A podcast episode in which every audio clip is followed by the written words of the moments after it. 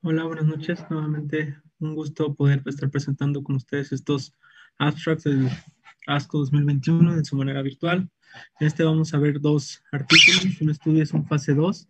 En este se explora la seguridad y la eficacia del PEN 221, que es un análogo de somatostatina conjugado con DM1 en pacientes con eh, tumores de neuroendocrinos gastrointestinales de intestino medio. Como tal, este estudio, bueno, eh, el primer autor fue el doctor Alperin, fue realizado en, el MD Anderson y eh, es un estudio con un diseño bastante sencillo, como ya vimos, solo es un fase 2. En este tendemos los criterios de entre los criterios de elegibilidad, tenemos que sea un tumor avanzado, metastásico, que sea bien diferenciado, que tenga grado bajo o intermedio y pues de intestino medio, que tenga positividad para receptores de este, somatostatina por octroscan o por un, algún tipo de radio, radioisótopos y estos definieron la positividad que, eh, en que el tumor tenga mayor incremento en el metabolismo que el hígado. Pueden tener, tienen que haber tener una progresión radiográfica en los seis meses previos al tratamiento y pueden haber recibido uno o más líneas de tratamiento. Ahora nada más para comentar, el PEN 221 es un fármaco conjugado, que es un ligando peptídico micro ligando peptídico que es altamente selectivo para los receptores 2 está y este está fuertemente unido a un a DM1, que como sabemos es un agente antimicrotúbulos, y pues esto es lo que nos va a dar la eficacia en este tipo de tumores. El PEN221 en sus análisis fase 1 fue verificado en múltiples dosis, ya para el fase 2 se tuvo la dosis de 8.8 miligramos por metro cuadrado, en infusión de una hora cada tres semanas, el ciclo, el número de ciclos que fue dado en cada paciente fue, la media, perdón, fue de 7, entre 1 o el máximo de ciclos que recibió un paciente fue hasta 18. En este estudio es todavía es una población pequeña, tenemos únicamente 32 pacientes, en los cuales 25 no tenían un tratamiento previo y 7 ya habían tenido un tratamiento. La mayoría en, el, en la manera de estratificación fue la división entre pacientes vírgenes a tratamientos o pacientes ya recurrentes posteriores a algún tratamiento con radionúclidos. Entonces, la edad media era alrededor de 60 años. El ECOG era un, la mayoría tenían un estadio 0 a 1 y hasta el 50 y 43% de los pacientes tenían un grado bajo de diferenciación. Y en el grado intermedio, un 43, vemos que realmente grado 1 pues ya no entra en el protocolo, pero tenemos un paciente que fue el que se encontró y este, aquellos que tenían, eran vírgenes un tratamiento con radionúcleos, la media de tratamiento habían recibido otros dos tratamientos previos y aquellos que ya habían recibido un tratamiento con radionúcleos, radionúcleos previos solo habían recibido una línea de tratamiento como media. El objetivo primario del estudio, ahorita en este momento, fue determinar la tasa de beneficio clínico en el que ellos dijeron que la positividad era en aquellos con mayor, que fuera mayor al 75% y ya en los objetivos secundarios se buscó la seguridad del fármaco, la tolerabilidad, la supervivencia libre de progresión, supervivencia global, tasa de respuesta y duración de la respuesta.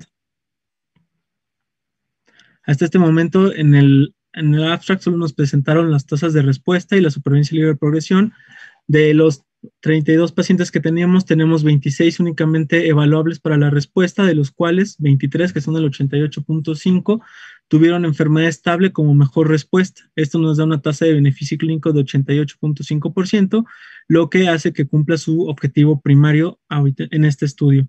La supervivencia libre de progresión media fue de nueve meses, sin embargo, cuando hacemos división en aquellos que habían recibido un tratamiento con radionúcleos previos fue de seis meses y aquellos que no habían recibido ningún tratamiento fue de nueve meses.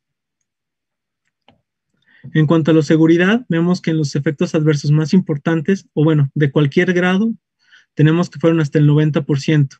De los grado 3 y grado 4, que son los que tienen mayor relevancia para nosotros, fueron hasta el 32-34%, de los cuales, como la fatiga es uno de los más importantes, seguido de alteraciones en las pruebas de función hepática con elevación de ACT y ALT, que ya son arriba del 6%, y ya en menor medida solo la neuropatía periférica o reacciones infusionales.